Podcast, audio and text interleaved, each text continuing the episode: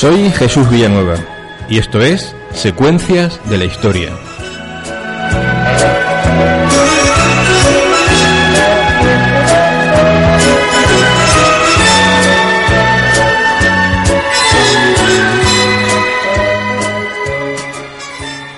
Buenas tardes, queridos amigos de Secuencias de la Historia. Damas y caballeros que decían los de antaño y no tan antaño, hace poquito se, decía, y ese es un saludo que deberíamos de recuperar, me encanta. Damas y caballeros. Bueno, eh, estamos un día más en miércoles a las 19.30 en 7.7 Radio, en Secuencias de la Historia, para hablar de un cachito de historia. Y esta historia de la que vamos a hablar se va a fundir entre el pasado y el presente y vamos a hablar de un tema eh, muy importante que creo que es fundamental para nuestro futuro. Pero vamos a hacer un pequeño, un pequeño recorrido por la historia para que ustedes comprendan lo que quiero decir. A lo largo del siglo XIX, algunas potencias occidentales, fundamentalmente Francia, Alemania, Reino Unido, Italia, Portugal, Bélgica, España algo, pero evidentemente España tenía su vista y su corazón en el Nuevo Mundo, en, las Indias, en América. Bueno, como decía, estas, estas potencias actuaron en África eh, colonizando grandes territorios y no siempre lo hicieron bien.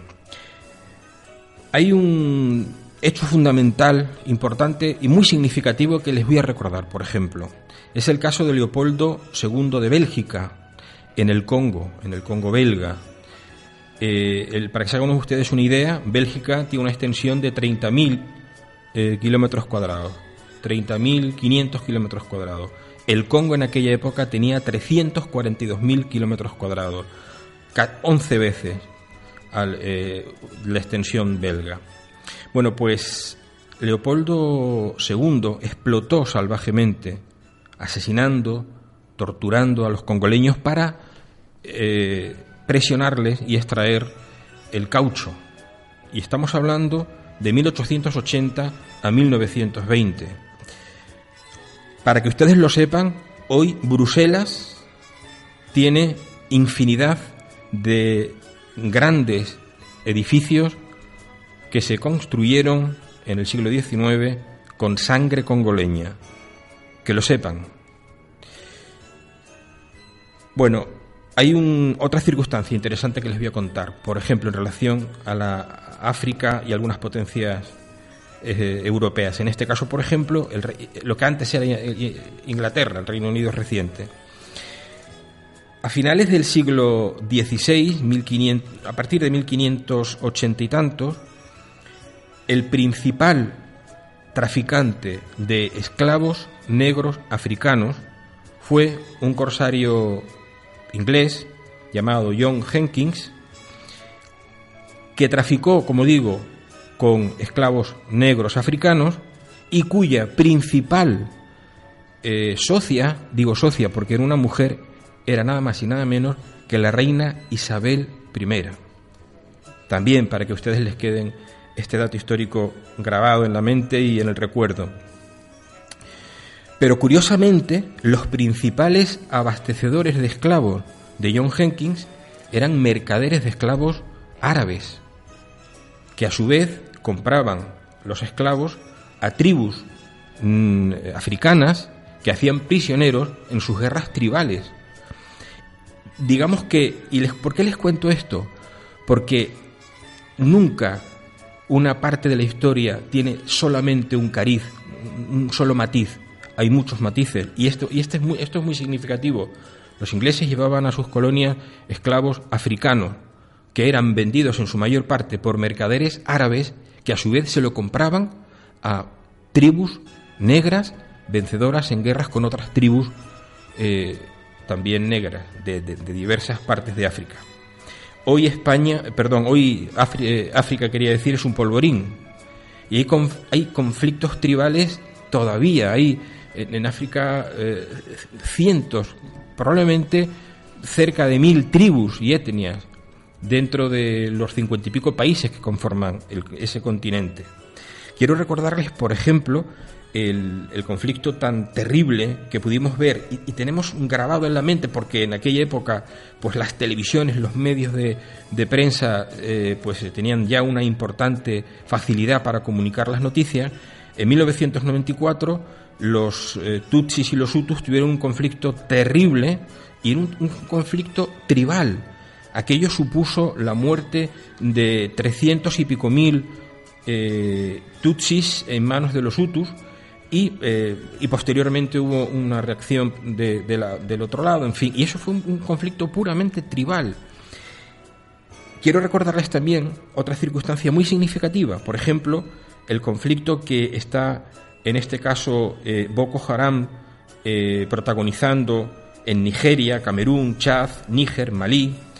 Esto Boko Haram, que ellos dicen ser una sucursal, una franquicia del ISIS, en el fondo estoy convencido, estos son musulmanes, pero estoy convencido de que ninguno de estos ha leído el Corán. Bueno, pues esta gente está, tiene, pues secuestra niñas, eh, las hacen esclavas, piden después esclavas sexuales, piden eh, a los padres pues un dinero para un rescate, asesinan, eh, en fin, tienen aquella zona de África subyugada y siguen a su, a su libre albedrío moviéndose por allí sin que no se haga nada contra ellos. En fin, como bien sabemos, la, baja natalidad que en Europa pues llevamos padeciendo en los últimos 20, 30 años, quizás 40 años, eh, pues ha supuesto una política de apertura para que desde África fundamentalmente, países musulmanes, también del, este, también de, Sudamérica, pero sobre todo del, Oriente Próximo y de, de África, pues que entren los eh, inmigrantes y no siempre estos inmigrantes entran legalmente y no siempre se ha hecho una política adecuada de integración, ni siquiera una política adecuada de, entrada de inmigrantes. El caso es que estamos atravesando en Europa ahora una situación verdaderamente complicada, conflictiva. Les voy a contar lo último que ustedes han podido ver en televisión. Yo creo que no es de recibo eh, lo que hemos vivido en Madrid, en el barrio de Lavapiés, hace, pues concretamente el pasado 16 de marzo y el día siguiente. Parece ser que un senegalés, que son los que tienen el mercado de los llamados manteros en gran parte de Madrid, esto es una mafia que tienen detrás, pero nosotros eso es un tema que hablaremos ahora. El caso es que, eh, pues al parecer, ellos creyeron o sencillamente fueron inducidos a creer que un, compatriota suyo murió de un infarto porque iba siendo perseguido por la policía local de Madrid. Si este señor era perseguido por la policía local de Madrid, la policía local de Madrid simplemente estaba cumpliendo con su obligación, porque la venta de objetos en la calle sin licencia no está permitido. De se permite de facto, pero es ilegal. Por lo tanto, la policía municipal simplemente estaba cumpliendo con su obligación. Pero hubo un conflicto importante, eh, hubo agresiones a, en fin, a viandantes, por la noche fundamentalmente esa madrugada, se quemaron vehículos, mm, se quemaron contenedores de basura, un enfrentamiento importante, se rompieron lunas de establecimientos y un enfrentamiento muy importante con la Policía Nacional que llegó pues eh, incluso a que algún policía fuera fuera eh, digamos que herido no lamentablemente el ayuntamiento de Madrid parte algunos de los concejales encabezados por Manuela Carmena pues eh, sabiendo que no había sido así sabiendo que ese hombre falleció por un infarto y no tenía nada que ver en absoluto la policía local ni en su persecución ni en nada sino que por el contrario se ocupó de tratar de reanimar a este hombre, a este buen señor que desgraciadamente pues falleció. No obstante, como digo, esta gente llevado de una, una, una, eh, una extrema ideologización, de extrema, valga la redundancia, izquierda, no, sé, no, entiendo por qué, pues en lugar de, de eh, en fin, de, defender la profesionalidad de la policía de la policía local que fue que, que, fue tal como se comportaron fueron contra ellos bueno Vamos a ver en qué acaba todo esto. Y hoy vamos a, hoy vamos a hablar, quiero, quiero reflexionar sobre un asunto con todos los oyentes de Secuencia de la Historia. Y el asunto del que quiero que reflexionemos es el siguiente.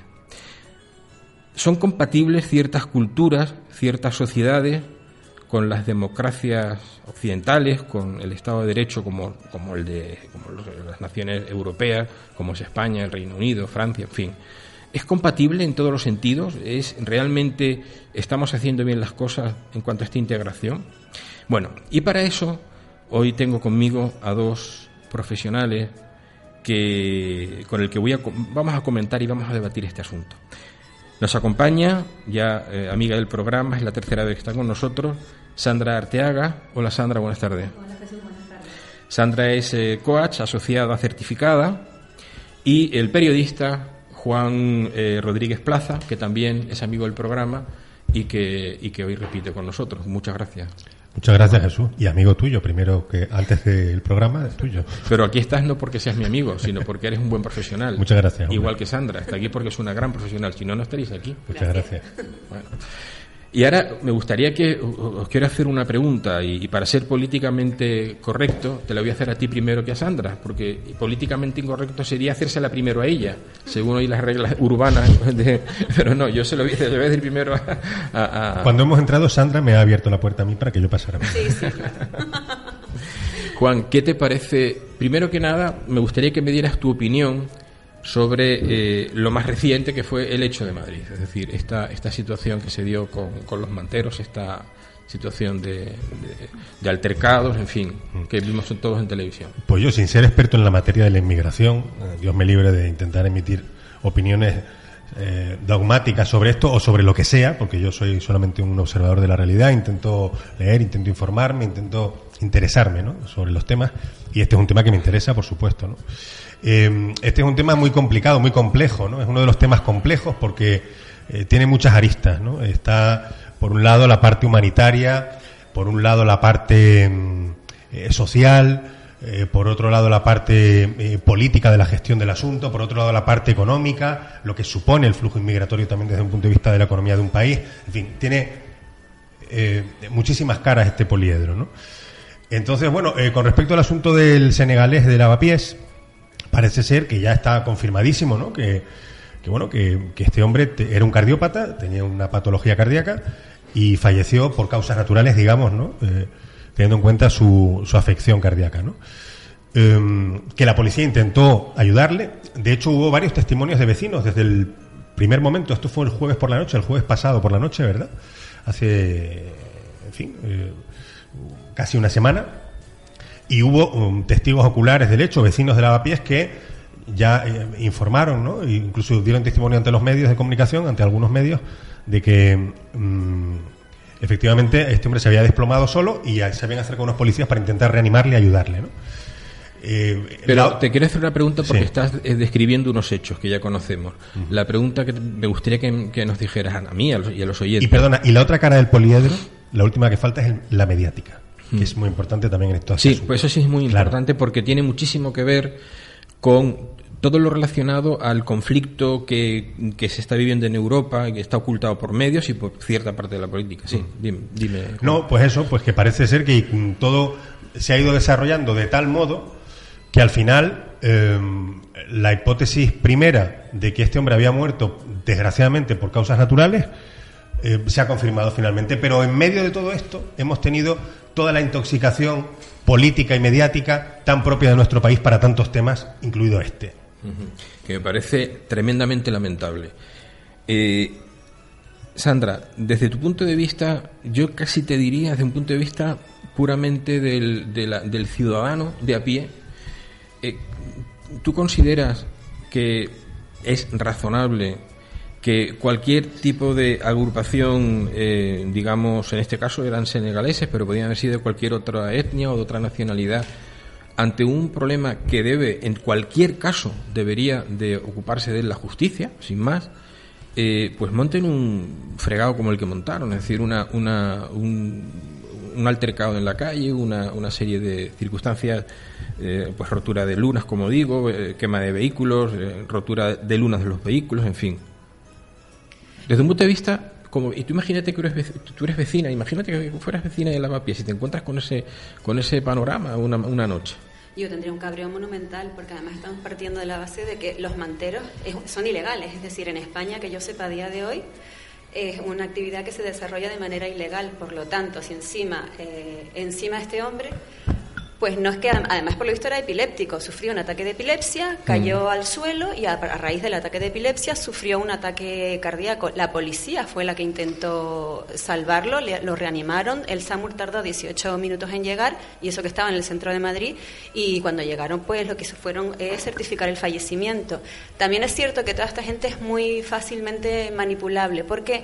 Porque al día siguiente y esa misma noche estaban todos los radicales habidos y por haber que no eran selegaleses manifestándose muerte a la policía, etcétera, etcétera. Sí, claro, echándole leña al fuego. Leña al fuego. Y si estamos hablando además de un grupo de personas que están ilegales, que además no tienen donde caerse muertos y lo que necesitan es un empuje pues para que se estabilice todo, para tener unas leyes que los amparen, etcétera, etcétera, pues les vino del 10. Les vino y eh, es lógico, además cuanto más follón y más llamas la atención, más estamos toda España hablando de lo mismo. O sea, Sí. sin embargo, yo como, como vecina de Madrid viviendo en, el, en Lavapiés, pues lo único que hago es temblar de terror y de pánico, y sobre todo si tengo hijos pequeños que tienen que andar por allí y que, y que además son fácilmente, pueden ser objeto de cualquier tipo de, de trifulca con esta gente. Y además es que gente que además no se adapta.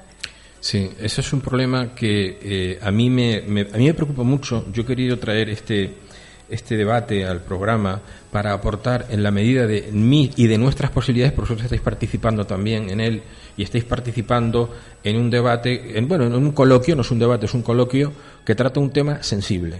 Y un tema sensible en una sociedad absolutamente, la sociedad española actual y la sociedad europea en general, absolutamente hipnotizada por lo políticamente correcto, por el, por el buenismo, y no nos, y no nos, no nos damos cuenta que eh, nos estamos jugando el futuro.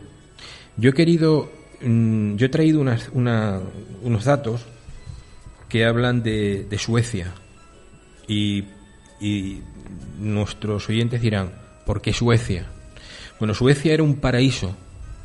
Europa, en Suecia se consideraba un paraíso en Europa desde de toda la vida, ¿no? Los países nórdicos en general, pero particularmente Suecia, porque, porque además Suecia era un país rico, o sea, un país, digamos, que, que- cuya economía ha ido, ha ido bien y tenía los índices más bajos de todo tipo de cuestiones negativas, ¿no? De, pues, por ejemplo, de agresiones sexuales, de robo, en fin. De hecho, las cárceles suecas, y pasa algo parecido con las noruegas, parece que entras allí por un, que vas por una, en fin, por un... Que entras a Ikea de visita. Una residencia, entras a Ikea y ahí sales y no sé qué y tal igual, ¿no? Suecia, Ikea. Bueno, aquí. Ava, en la en los- Volvo, los coches Volvo. En los últimos años, estamos hablando de hace aproximadamente 20 años, eh, Suecia, en manos de unos eh, de políticos de izquierda ultra em, ultrafeministas, de hecho, y digo ultrafeministas porque la política que están llevando a cabo está más dictada por, eh, por, por la, por la ideología de género que por las circunstancias reales de, Suecia como cual- cualquier otra nación. Tanto es así que, bueno, pues han abierto, Suecia ha abierto las manos. A Suecia, curiosamente, tiene, eh, un- ha tenido un complejo terrible en relación, ellos dicen, y está escrito, lo he leído en varios artículos en suecos por, o- por eh, periodistas y escritores y, en fin, intelectuales suecos, eh, que denuncian este hecho, ellos creen que Occidente tiene una deuda con el tercer mundo. Eso no es así. Y ahora lo podemos hablar. Yo he leído al principio del programa, he hecho una serie de comentarios para bueno, ponernos un poquito en la historia pasada.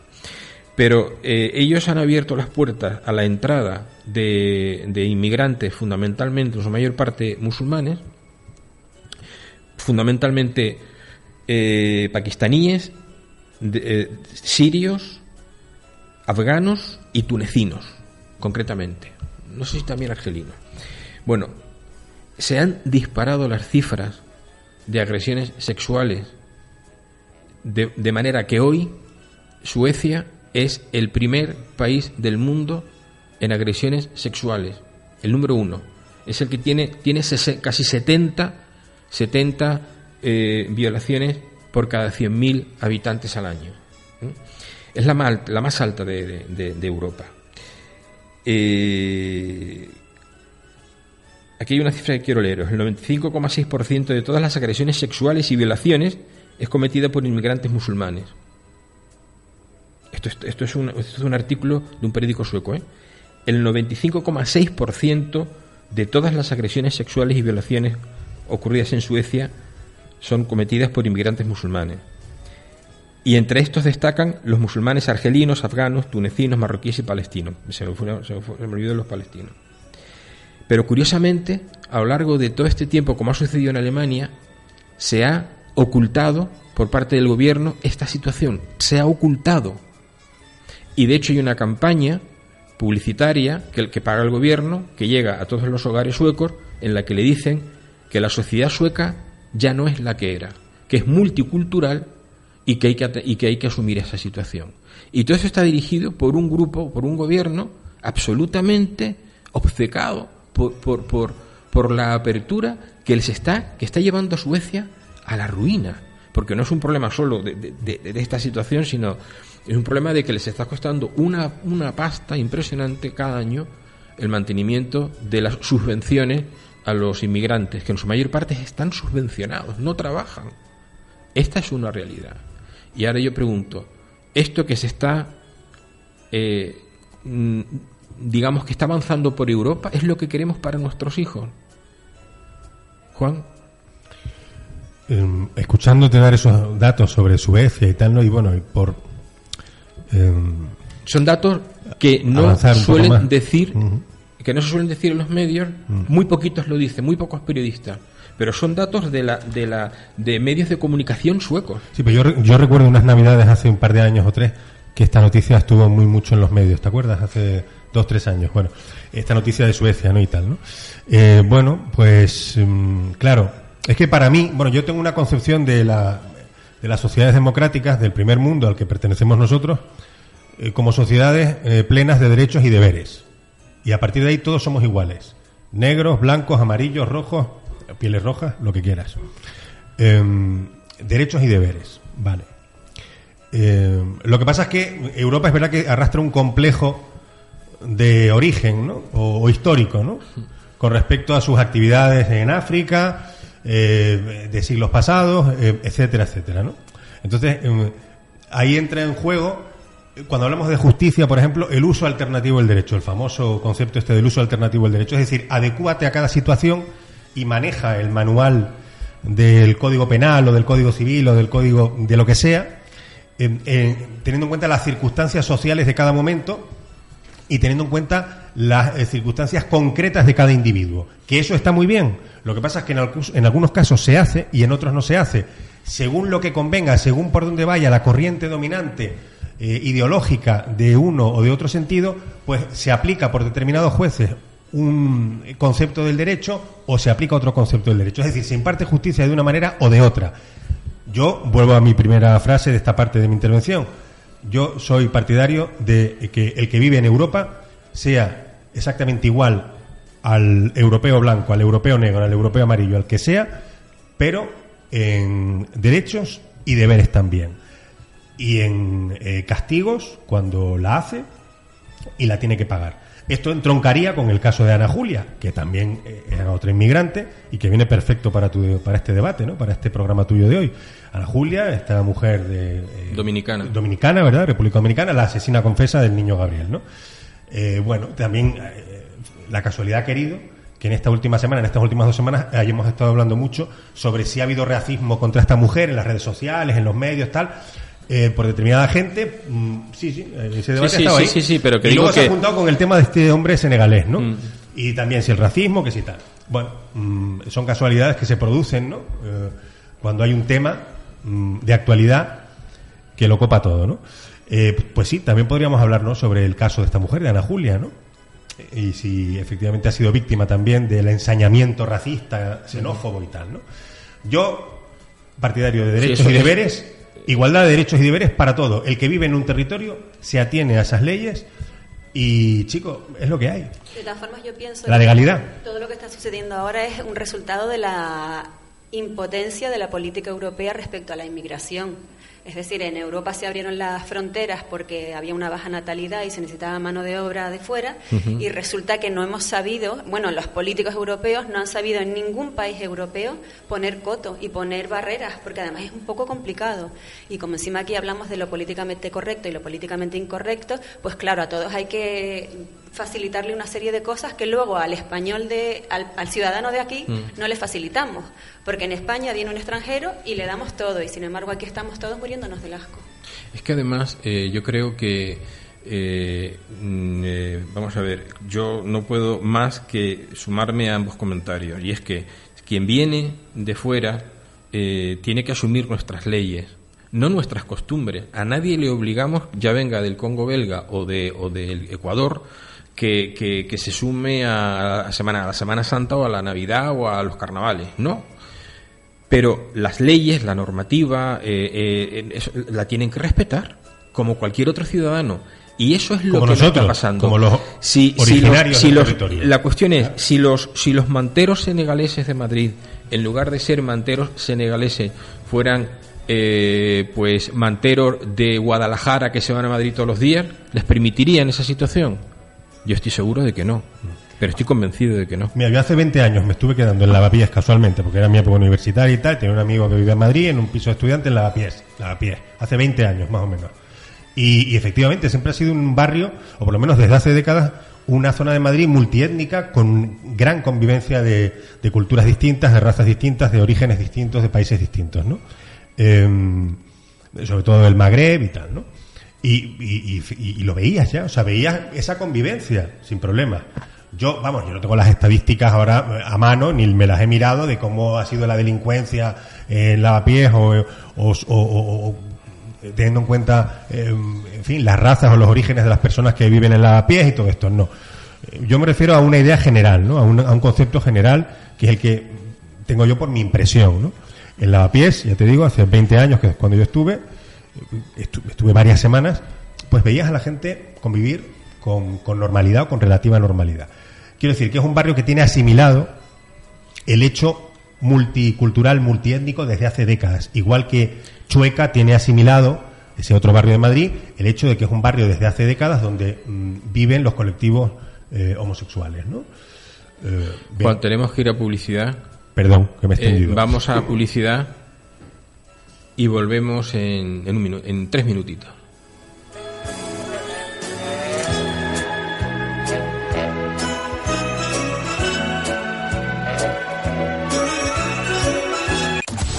Opinión, entrevistas, actualidad, información. 7.7 Radio. Deportes, música. En toda Canarias. ¿Te gusta la radio? ¿Quieres formar parte de nuestro amplio equipo de profesionales?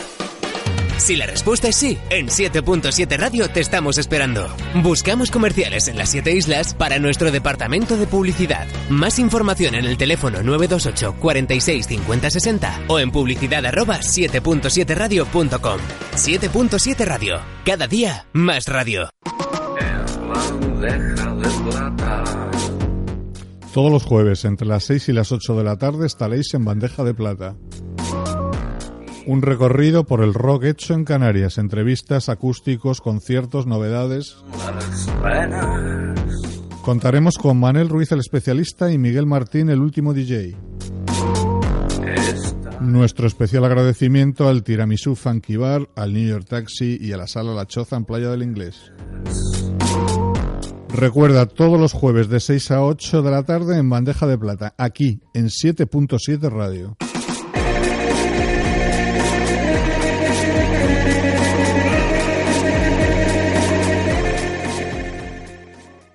¿Te sientes fuera de las conversaciones? ¿Cada día subes más el volumen de la tele? Controla tu audición gratis en Centro Audiológico Botánico. Ahora, además, prueba tus audífonos un mes sin compromiso y con una financiación de hasta 18 meses sin intereses.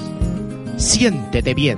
Centro Audiológico Botánico, junto a la Farmacia Botánico en Puerto de la Cruz.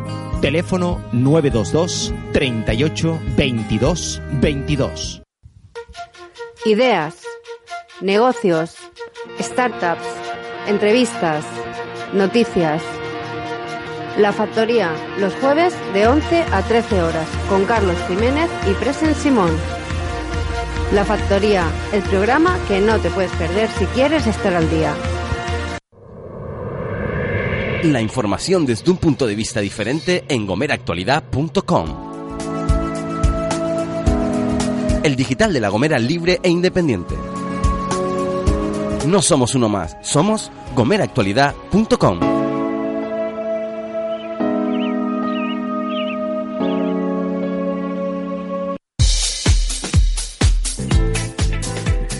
Hola, soy José Luis Martín y te espero todos los días, de lunes a viernes, desde las 7 de la mañana y hasta las 11 con toda la actualidad de Canarias, en Nada que Ver. Recuerda la cita en 7.7 Radio con Nada que Ver y mucho que oír.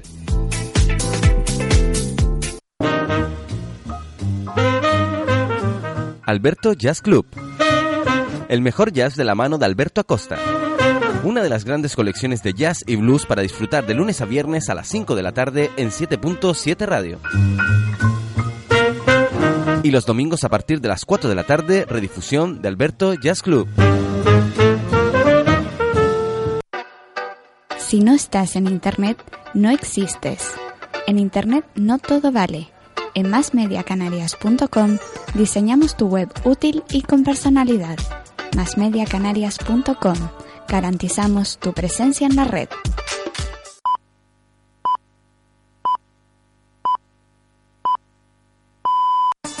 Siete islas conectadas. Opinión, entrevistas, actualidad, información, deportes, música. 7.7 Radio en toda Canarias.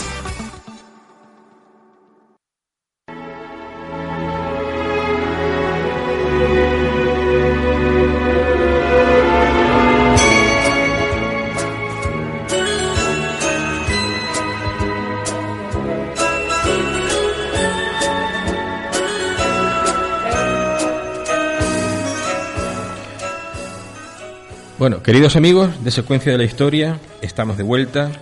Estamos hablando con Sandra Arteaga y con Juan Rodríguez Plaza de la situación que se viene viviendo en Europa. Y esto lo ha motivado realmente pues, eh, los altercados del pasado 16 en Madrid con los eh, ciudadanos senegaleses, manteros de profesión, que tienen el centro de Madrid copado por, pues, eh, yo no sé cuántos habrá, pero yo recuerdo los días que estuve en Madrid, pues yo veía cientos de ellos. Entonces, bueno, se, sobre, se provocó una situación y estamos analizando, eh, pues, eh, si realmente qué está pasando, por qué mm, no termina de integrarse una parte notable. España no tiene los problemas que hay en, en Francia, ni en Alemania, ni en, ni en Italia. Italia es terrible, ni en Suecia, pero si España y Canarias, que estamos tan cerquita de África, no andamos con cuidado y seleccionamos adecuadamente una, hacemos una política adecuada, que comentaba hace un ratito Sandra, una política adecuada de admisión de eh, inmigrantes que se que tengan trabajo, que vengan legalmente y que además eh, se integren sin ser, mm, en cierta medida, que es lo que está sucediendo, eh, vigilados y dirigidos por líderes, muchos de ellos líderes religiosos, sobre todo los musulmanes, en ciertos barrios, eh, pues eh, vamos mal, vamos mal. Creo que algo ibas a, ibas a comentar tú, Sandra. Estamos hablando de eh, que tú comentabas precisamente el problema de la, de, la mala política que han hecho los gobiernos europeos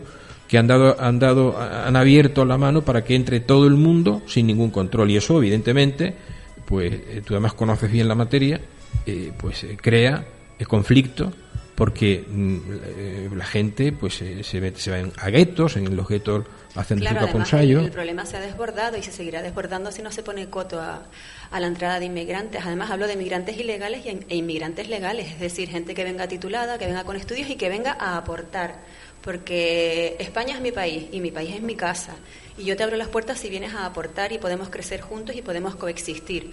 Pero si vienes a crear problemas, a romperme el coche, a manifestarte y a, y a- poner en peligro la integridad física, la mía, la de mis hijos, la de mi familia, la de gente que yo quiero, y encima vienes con tus costumbres y que yo como mujer me siento ninguneada, que encima que si la ablación, que si etcétera, etcétera, pues la verdad lo que puedes hacer es coger tus cosas y mandarte a mudar, porque además lo que necesitamos justamente es trabajar todos en una misma dirección, pero no empezar a trabajar y mientras tanto pelearnos unos con otros. De todas formas también hay una influencia muy grande de los grupos radicales que han surgido últimamente, que están buscando la mínima para sumarse a reivindicaciones que no tienen ni sentido. Porque yo el otro día veía en la tele que hablaba el... el, el- había- hay un sindicato de manteros, cuando ser mantero es ilegal en España. ¿Cómo has creado un sindicato de algo que realmente es ilegal? Sí, que algo se supone que no existe. Efectivamente, y el tipo sale y sale subtitulado presidente del sindicato de manteros. Digo, bueno, fantástico, pues ahora yo me creo otra asociación irregular, me dedico a extorsionar, y Sandra Arteaga, presidenta del sindicato de Vete tú a saber. De todas formas, eh, también deberíamos hacer el distingo entre la buena gente que sale de sus países porque, porque cuando tú estás em, pasándolo mal en un sitio, tu obligación como ser humano es huir y buscarte la vida donde puedas estar. Esa es tu obligación como ser humano. Vamos a olvidarnos de fronteras, de países, de tal. O sea, eh, Jesús Villanueva, Sandra Arteaga, Juan, eh, seres humanos, vivimos en, en una parte del mundo donde hemos nacido, donde todos nos ha sido negado y nuestra obligación como seres humanos es tirar hacia adelante y buscarnos la vida como sea. Esa también es una parte que ¿Tú no conviene olvidar, al margen de que haya eh, delincuencia relacionada con la inmigración, que la hay, igual que hay delincuencia relacionada con, con los propios del país, claro. Pero también hay gente buena que se quiere No, buscar pero- la vida. pero, Juan, no- y esa no- es una parte que no debemos de olvidar. No, este pero, pero yo me niego, me niego. Este hombre llevaba 13 o 14 años, Sí, ¿verdad? este hombre pero- que ha muerto en el senegalés Sí, de sí, sí. 13 o 14 años en- viviendo en Madrid como mantero Ilegal. y le dej- pero ilegal, Ilegal. ilegal y se le ha permitido. Claro. Decir, o se le Entonces, este hombre o, había- o- o se actúa- o la, o la- o la situación se Pero este legaliza. entonces había tomado una no- serie de se derechos, tiene- claro. de derechos adquiridos. Sí, pero- porque pero- si tú, oye, si tú estás en una sociedad que te permite, porque las fuerzas del orden te permiten, porque seguramente este hombre lo ha parado mil veces la policía. Eh, viviendo en, en Madrid, 14 años, vendiendo en, en el Tom Manta, pues chicos, mm, ¿no? Pero después, mira, Entonces, también hay una parte de autocrítica que tenemos que hacer, Fíjate, ¿no? pero yo me niego, me niego a, a esa parte de autocrítica que no, autoflagelante en base a lo políticamente correcto y no digo que tú lo seas, pero sí se está haciendo. ¿Por qué? ¿Por qué digo esto?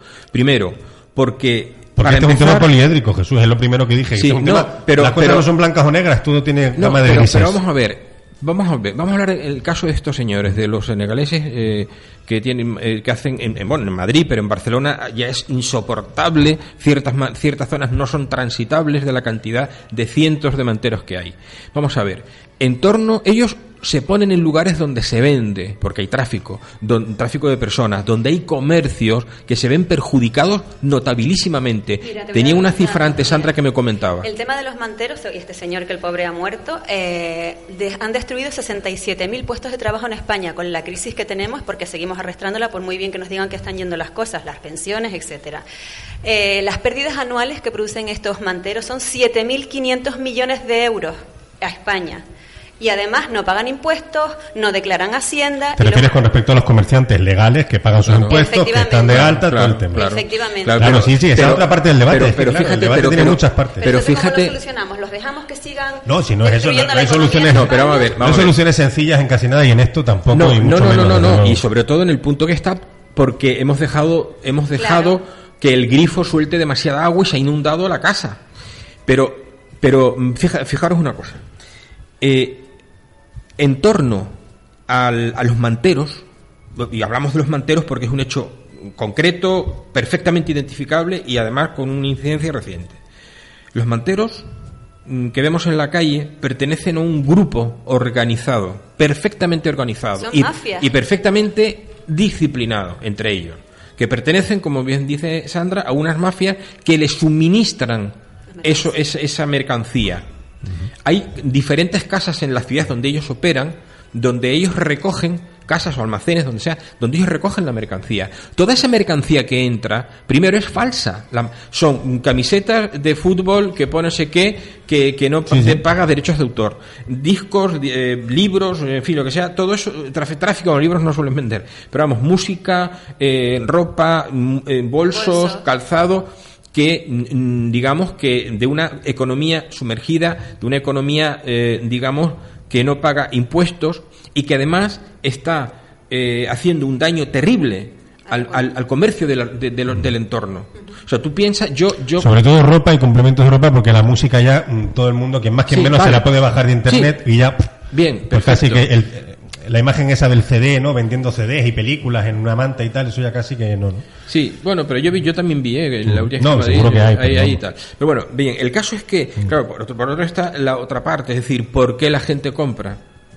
Eh, a los manteros, si no compraba la gente no habría no habría oferta, sino hay No demanda. vayas por ahí porque entonces la policía No. le va a poner la multa al comprador en Claro, del claro. vendedor. No, pero te, te iba, iba a decir esto de la misma manera, dice, pero ¿por qué no hay, por qué no hay drogadictos? Si no hubiera drogadictos, Claro. pues tal. Pero bueno, eso es una cosa difícil. Lo- lo- lo- no es el problema, no es decir a la gente tú no. lo- el problema es que se venda en la calle de manera ilegal. Y se permite, porque en Y se cierto- es permite. ilegal, pero siguen. O sea, hay cientos en Barcelona y en Madrid, por ejemplo. Se No, hace la vista gorda. ciento. Claro, se hace la vista gorda por lo que yo modestamente Pero- comentaba, porque a esta gente hay que darle un- una, un- una re- rendija Pero- de oxígeno pero- para que respiren y se busquen la vida, porque al fin y al Sí, cabo, pues, no, oye, no, pero vamos a ver, es que no, estos, que- estos señores manteros... Digo que de hecho es lo que sucede, Sí, o lo pero que ha sucedido. Vamos a ver, el, el- yo me niego, te decía antes y voy a continuar con lo que iba a decir, me niego a la autoflagelación porque los problemas reales que existen en África siguen existiendo en África.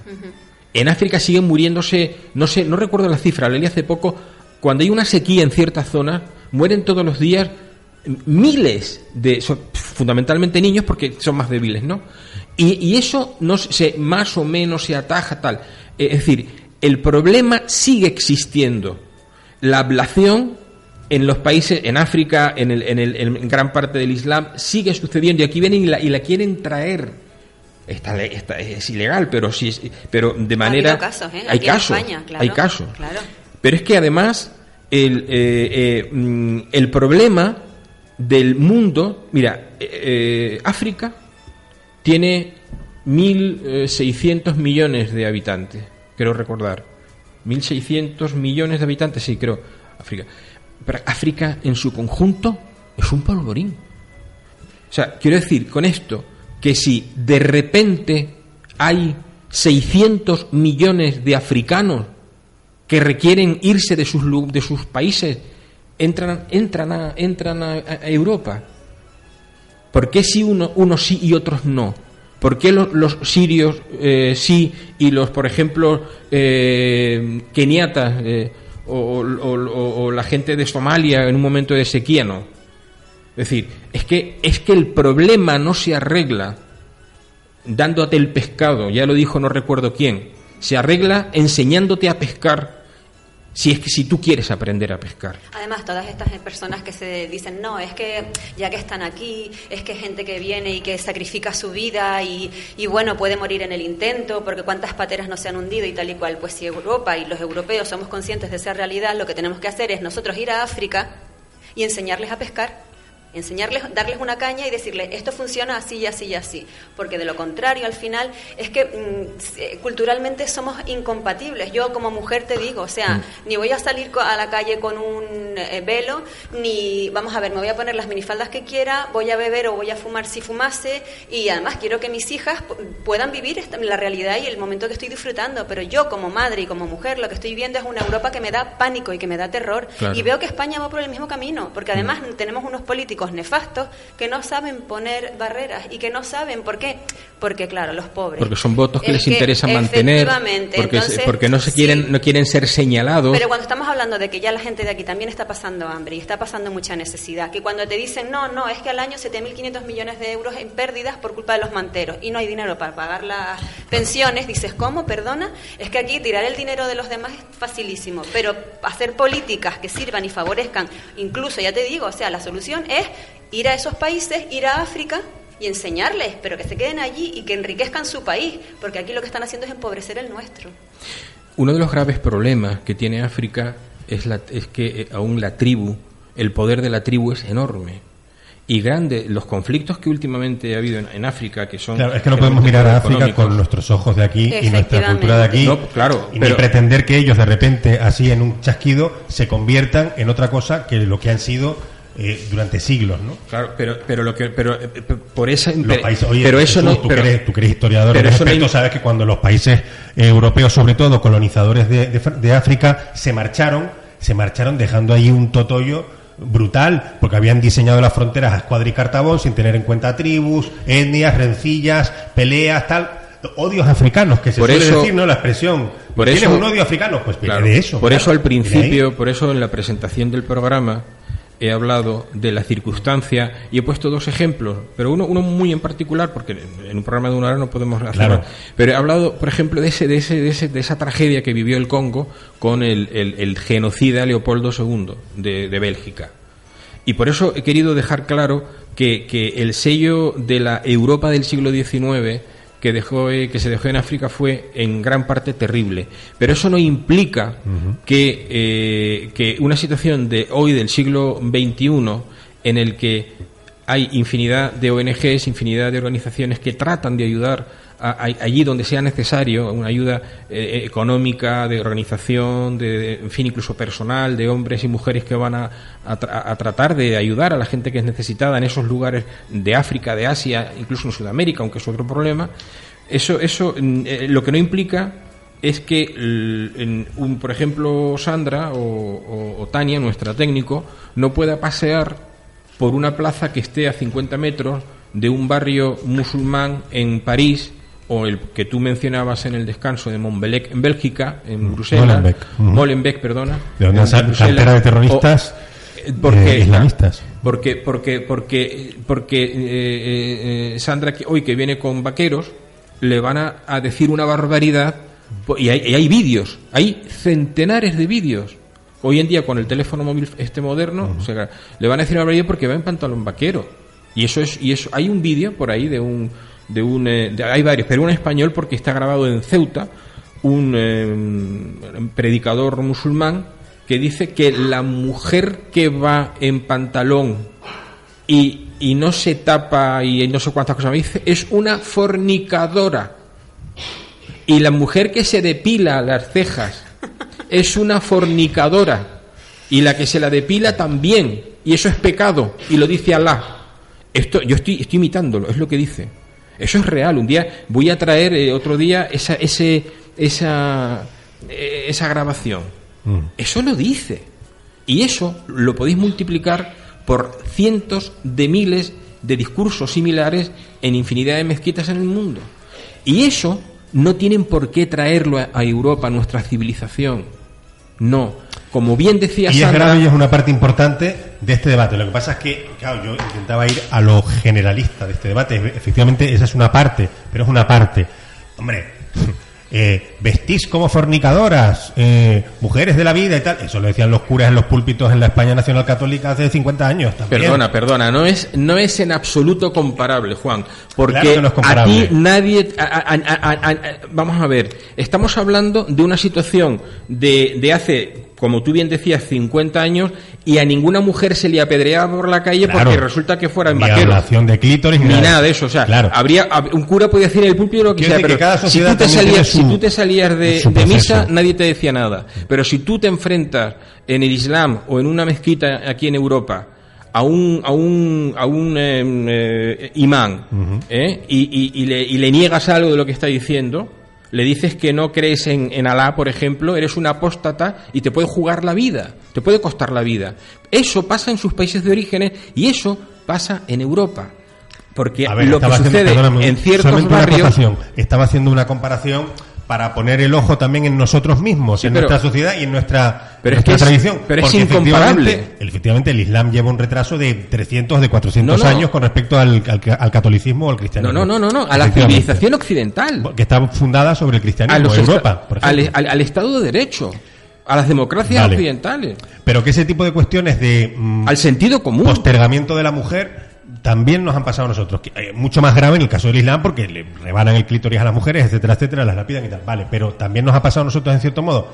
Yo no quería ir a esa parte del detalle, yo Pero, quería es ir que, a la pero, generalidad Juan, del, que te niego la mayor. asunto. No nos ha pasado a nosotros en cierto modo. Es absolutamente, eh, eh, es una cuestión absolutamente incomparable. Las- la sociedad occidental ha ido evolucionando a lo largo de los siglos en todos los sentidos, técnicos, eh, eh, filosóficos, eh, científicos, literarios, artísticos, todo eso se ha estancado a, los a lo largo de los siglos en el Islam. Lo acabo de decir. Ellos no han tenido a Voltaire, no han tenido a Montesquieu, no han tenido a Rousseau. Pero no, claro. pero no lo han tenido porque no han... No, no- y porque, nosotros lo tuvimos hace 300 años o 200, tampoco no, hace perdón, tanto. no, no, pero por favor, Juan. Claro. Vamos coexistir, Sócrates, ¿no? Sócrates, Aristóteles hace, es de hace 2500 años. Sí, pero vamos a ver. Sí, pero el cambio en la sociedad occidental pega en el, con la ilustración. O sea, que eso No, también. no, no, no, no, no, no. Ha habido una evolución. Si nosotros negamos la evolución, negamos, negamos el, el presente. Sí, pero estás hablando de la evolución en Europa. En África, la ev- No, África pero- evolucionó de una manera completamente diferente. Claro, pues Entonces, eso es lo que estoy diciendo. claro, no, no tiene nada que Oye, y de Canarias decimos algo, porque Canarias y la inmigración también nos da para otra hora de programa. ¿eh? Eh, Pues eh, eh, me preocupa exactamente igual. Me preocupa porque la cercanía con África, si, si por ejemplo ahora imaginaros que, que en Las Palmas se abre una mezquita enorme, descomunal, que se quiere abrir, se parece ser que un, un, concejal de Las Palmas le ha cedido unos terrenos a un pues a la comunidad musulmana de Las Palmas y, y- y- inmediatamente, pues si eso sigue adelante, eh, se- ese, eh, ese terreno, en ese terreno se construirá una mezquita, una macro mezquita financiada por Arabia Saudí, o por Dakar, o por Dubái, probablemente por Arabia Saudí, y eso es un reclamo brutal para que vengan eh, no sé cuántos miles de musulmanes, se instalen allí y un, y un cierto y un barrio determinado de Las Palmas pues, se convierta en un gueto como es Montmelec, por ejemplo, que decías tú antes. Pues mira, yo eso no lo veo mal, siempre y cuando en un país musulmán podamos los cristianos construir una basílica. Claro, eso sería Me parece lo- fantástico. El día que yo vea una iglesia en tierra musulmana, estaré de acuerdo en que en España ¿eh? se construya una mezquita. ¿Tú sabes eh, cómo funciona esto en el Islam? En el Islam todas las iglesias que quedaban de cuando, por ejemplo, eh, cuando, por ejemplo, Irán, Irán era, pues estaba al mando de Irán, eh, eh, El ayatolá. el- no, no, no, antes del ayatolá, este, el Shah, el Shah, de Persia, el Shah Reza Pahlavi, eh, a la, eh, bueno, hubo un levantamiento y el, y el ayatolá Khomeini, que vino de Francia, en el- creo que fue en el 80 y poco. 79, ¿eh? 79. Quiero recordar. 79. Y, y, y- y que han hecho todas las iglesias que se, que, que se cierran no se pueden levantar. ¿Y cómo las han cerrado? A base de quemarlas, a base de, de expulsar ahí a los pocos cristianos, se han tenido que ir. Y eso, y eso en Egipto, cada, cada tres por cuatro, que se queman una, una de las iglesias coptas de los, de los cristianos originarios eh, que quedaban etcétera, etcétera. O sea, eh, entonces yo, claro, yo, yo apuesto y, y por lo que dices tú, Sandra, eh, tú, eh, tú puedes abrir aquí una, una, una, una mezquita si en, el, si, en, si en el mundo del Islam también puede abrir una iglesia. Budista, católica o, o me da, me da Sí, igual, sí, o hindú, pero de otra, pero no. Entonces no estamos jugando igual, no estamos jugando 50-50. Y Si No. no jugamos 50-50, yo desde luego no juego con estas condiciones. Y en mi casa las normas las, las debería poner yo. No, por supuesto. Mira, sin ir más lejos, eh, Macron acaba de, de- de anunciar que va a, dictar una serie de, o proponer, vamos, al, a su eh, Congreso, porque tiene mayoría, con lo cual va a salir, una serie de unas normas para regular esta situación que en Francia ya se ha desorbitado de una manera terrible. Para empezar, es- estará prohibido que ninguna potencia extranjera eh, pague, financie una mezquita en Francia. Para empezar. Todos los, eh, eh, los imanes que quieran o- abrir una mezquita, todo eso va a estar regulado. Tiene que estar acreditado y van a estar y, y va, y va a estar no controlado, es decir, ellos pueden tienen- abren su mezquita y tal, pero va a estar regulado, va a haber un registro para evitar que se incorporen pues eh, eh, pues los, sala- los salafistas, no, no, los salafistas extremos y te hablen de la yihad y de, y de tal, etcétera, etcétera. Eso lo leí el otro día. El- además lo comenté en el programa hace un par de programas. Se supone que en España eso es así, se supone. Que las mezquitas se controlan, se supone. Te- teóricamente. En ¿Tú sabes cuántas? eh, ¿Tú sabes que ya El en- mensaje en las mezquitas. ¿Tú sabes que en, en, en España ya hay más mezquitas que iglesias católicas? ¿Ah, sí? Ya hay más mezquitas. ¿Por qué? Porque una mezquita para los musulmanes es un garaje. Y en un garaje te abre Ah, tal. Y cuando, entonces, el barrio entero, ¿por qué se centra? ¿Por qué crecen los barrios? ¿Por qué crecen los? ¿Puedo contar por qué crecen los barrios? Eso lo cuento otro día porque no nos va a dar tiempo. Eh, me hace seña Tania que queda dos minutos. Uno. Un minuto. ¿Alguna otra cosa, Sandra? No, nada más, yo creo que ya está todo tocado. Juan. Si me permites muy rápido, casualmente la semana pasada, a finales de la semana pasada, el Partido Demócrata Europeo, al que pertenecen el PNV y Coalición Canaria, se reunieron en Las Palmas de Gran Canaria para hablar de inmigración, del problema de la inmigración africana. Y entre otras muchas cosas, con muchos intervinientes, un exministro francés, un ministro esloveno también, de Asuntos Exteriores, en fin, mucha gente, ¿no? Y estaba Clavijo, de eh, maestro de ceremonias, de anfitrión, ¿no? Fernando Clavijo, el presidente. Bueno, eh, hablaron sobre, eh, en fin, lo divino y lo humano, porque aquí todo el mundo se pone campanudo y estupendo para hablar de África y de cómo hay que ayudarles y de lo que hay que hacer y ser todos muy buenos, darse golpes de pecho, pero entre medias de lo que habría que hacer, pues ayudar allí, eh, en fin, tener políticas a través de la Unión Europea de desarrollo de estos países, de integración en, en- en el continente europeo a los que vengan, tal, todo esto. Y entre medias de todas estas medidas, Clavijo dijo, y además, control de fronteras. Claro, esa es la parte menos políticamente correcta, pero lo, lo dijo. Claro, pero en ole, medio de pues todo mira, este paquete de medidas. Olé por clavijo. Olé por clavijo. Las fronteras tienen que Y existir. que la Unión Europea, no, que la Unión Europea entienda que hay determinadas regiones como Canarias sensibles a la migración.